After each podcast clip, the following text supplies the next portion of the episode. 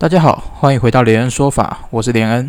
连恩说法是一个讨论法律议题的节目哦。不过我最近好像一直在讨论时事哦，没关系，反正我就是这么任性哦。那今天哦是二零二零年的七月十九号，今天我们要讨论的议题是伯恩夜夜秀的收费争议。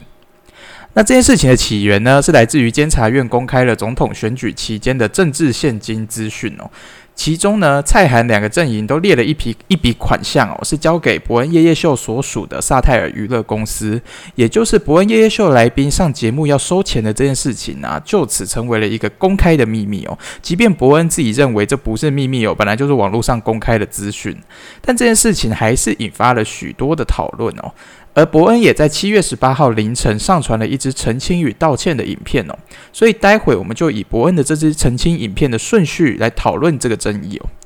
首先呢，有关于伯恩夜夜秀可不可以收费的这件事情哦，这我觉得争议点在于说，支持方认为呢，作为私人企业，必然会有一些商业的考量嘛，所以为了让节目可以活下去，势必会发展成对来宾收钱以增加收入的结果。那显然做一个节目有收钱的必要性哦，但是反对方则担心哦。拿人手短的这件事情，大家都很清楚哦。一旦你收了钱，那你就会出现一个疑虑：是收钱后，你的立场是不是就不公正了呢？那为什么观众会要求伯恩夜夜秀应该要是公正的呢？很多人把伯恩夜夜秀跟传统电视媒体拉在一起看哦。不过这中间其实有一点点差异哦。我们本来就知道传统的这个新闻媒体有它的立场在哦，所以原本哦，我们就知道有立场的媒体看到他们偏颇的某一个政治人物的时候，我们自己资讯接收的敏锐度就会跟着提高嘛。但以伯恩夜夜秀的定位而言哦，他们最受欢迎的单元是时事批评的 A 这个单元嘛。那这也是伯恩夜夜秀收视观众最多的一个单元。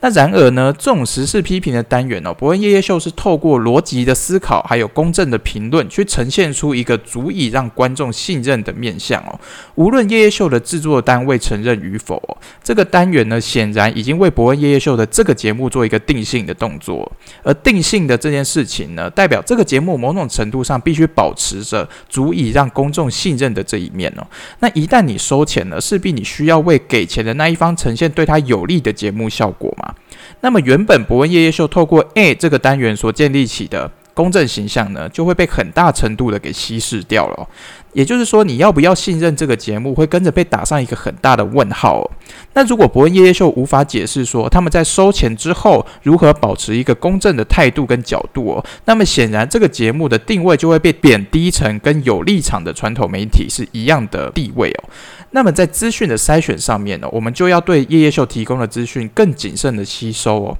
因为某种程度上代表呢，他们的立场会被金钱所控制，从此失去观众的信任哦。当然不可否认的是呢，有些观众单纯的是在看一个脱口秀以获得娱乐的效果，那对于这些获得娱乐效果的人而言呢，夜夜秀单纯就只是一个娱乐作用，那他们就不会太在意这个节目的公正性哦。所以结论上而言呢，当然节目必须要能活下去哦，观众才有。节目可以看嘛？那必然节目向来宾收费的这件事情是一个合理的状况哦。那接着我们讲为什么要做资讯揭露？延续刚刚的道理哦，夜夜秀如果不打算放弃他们的这个公正的形象的话，那么他就必须要向观众去证明说他们的节目仍然是具有公正性的。而依照伯恩最新的这支影片呢，他对于这件事情的说法有几个层次哦。首先，会不会收钱就讲好话的这件事情哦，伯恩的回应是。不管有没有收钱，他们都会讲好话，否则来宾不愿意来，节目就会活不下去。但是额外的一个问题是哦，我们反过来问的话，那你有没有因为收钱就少说一点坏话呢？首先，坏话的这件事情哦，简单来讲就是对所有。来宾可能不利益的话题哦，我们都把它作为是坏话的一种嘛。那这部分伯恩表示哦，有关于访问的内容哦，他有一些自己的坚持哦。某些东西该问的他就是要问哦，否则他无法对观众交代哦。那伯恩的这个回应呢，某种程度上已经对外透露了一些讯息哦，就是他自己会有一个底线在哦，但是他仍然会在一些比较枝微末节的部分去做出妥协哦。也就是确实收钱还是会受到影响的，只是他向观众保证说，该做的该问。问的，他不会少给这样子而已哦。那么夜夜秀在不想放弃他们的公正形象的前提之下，资讯揭露就会是一个最直接的方式哦。也就是节目直接表明这个访问我们有收钱，然后我们可能也做了某种程度上哦，有呈现来宾有利的立场哦，把选择权交还给观众哦，让观众自己去决定要不要吸收这个单元所提供的相关资讯哦，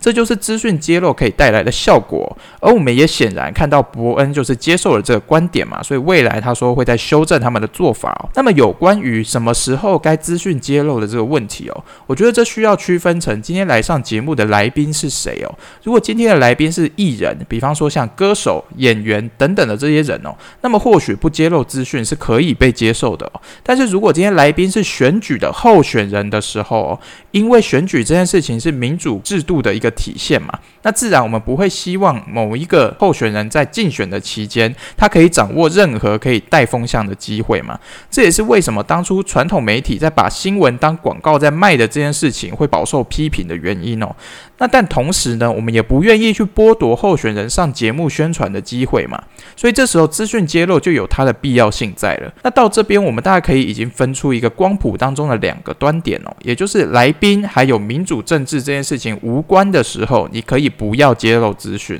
但是当来宾已经宣布参选，而与民主政治已经有高度重叠性的时候，那么基于我们对民主政治的一个重要性哦，那它就有一个资讯揭露的必要性在哦。这时候问题就来了哦，就是某些政治人物，他可能是现在我没有参选，但是未来我可能会参选，那他应该被摆在这个光谱当中的哪一边呢？这其实就蛮多灰色地带的哦。比方说像唐凤的话，唐凤是一个政务委员嘛，那显然他算是一个政治人物，但是他并没有参与选举。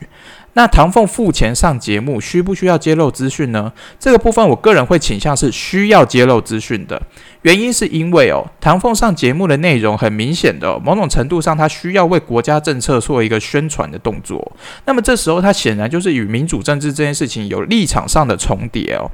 那我个人会认为，这时候既然有立场上重叠的时候，应该就要做资讯的揭露，把资讯的接收的这个选择权再交还给观众哦。那么接着我们来说，有关于韩国瑜的电话有没有塞的这件事情哦，到底为什么会被追问哦？首先是当初打电话的这个桥段哦，夜夜秀显然是呈现一个这是一个很临时啊、很随机啊，而且没有事先彩排过的桥段哦。那在后续我们发现韩正怡有付钱之后，自然会出现这样子的一个疑虑哦。那这个疑虑的背后，当然指的就是说，观众会看夜夜秀的回应来决定是否未来要继续信任这个节目所提供的资讯哦。也就是这个问题绕来绕去，还是回到夜夜秀的公正形象的这件事情上面。那至于伯恩在影片上面做出了回应哦，我会觉得他把这个问题压在观众对于他个人的信用上哦，理由稍显薄弱了一点点哦。但是我也认为哦。伯恩的这个说法是事实的可能性还是稍微高一点的哦。我在看完影片的当下，我的第一个疑问是说，既然叶叶秀主动邀请韩国瑜上节目在先哦，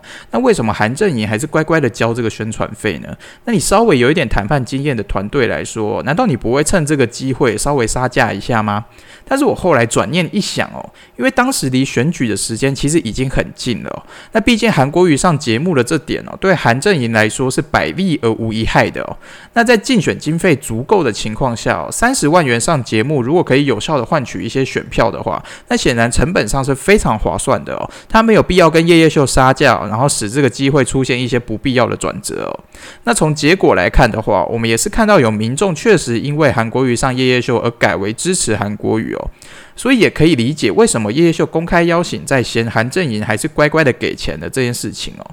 那最后我们额外衍生出了一个有关于更生人处遇的事情哦，也就是叶叶秀收张汉天的钱让他上节目宣传的这件事情，到底合不合理呢？这关系到我们的社会要怎么去看待更生人在出狱之后重新回归社会体制的问题哦。如果你持一个比较开放的态度哦，那你当然会认为说更生人出狱之后本来就是要让他可以回归社会啊。但是如果你对对这件事情你持的是一个比较保守的态度的时候，那么可能我们稍微细分一下。我们首先排除对所有根生人都保持着刻板印象或歧视的这种看法哦，那么底线就会是说，我们都认为根生人应该要让他们可以回归社会哦。但是有关于根生人参与选举的这个争议性呢，当然作为中华民国的国民哦，法律上他显然可以参选哦，但是民众应不应该支持根生人参选的这件事情哦？如果你采一个比较保守的看法的话，你就会认为不应该支持他参选哦。那如果你采一个比较开放的态度的话呢，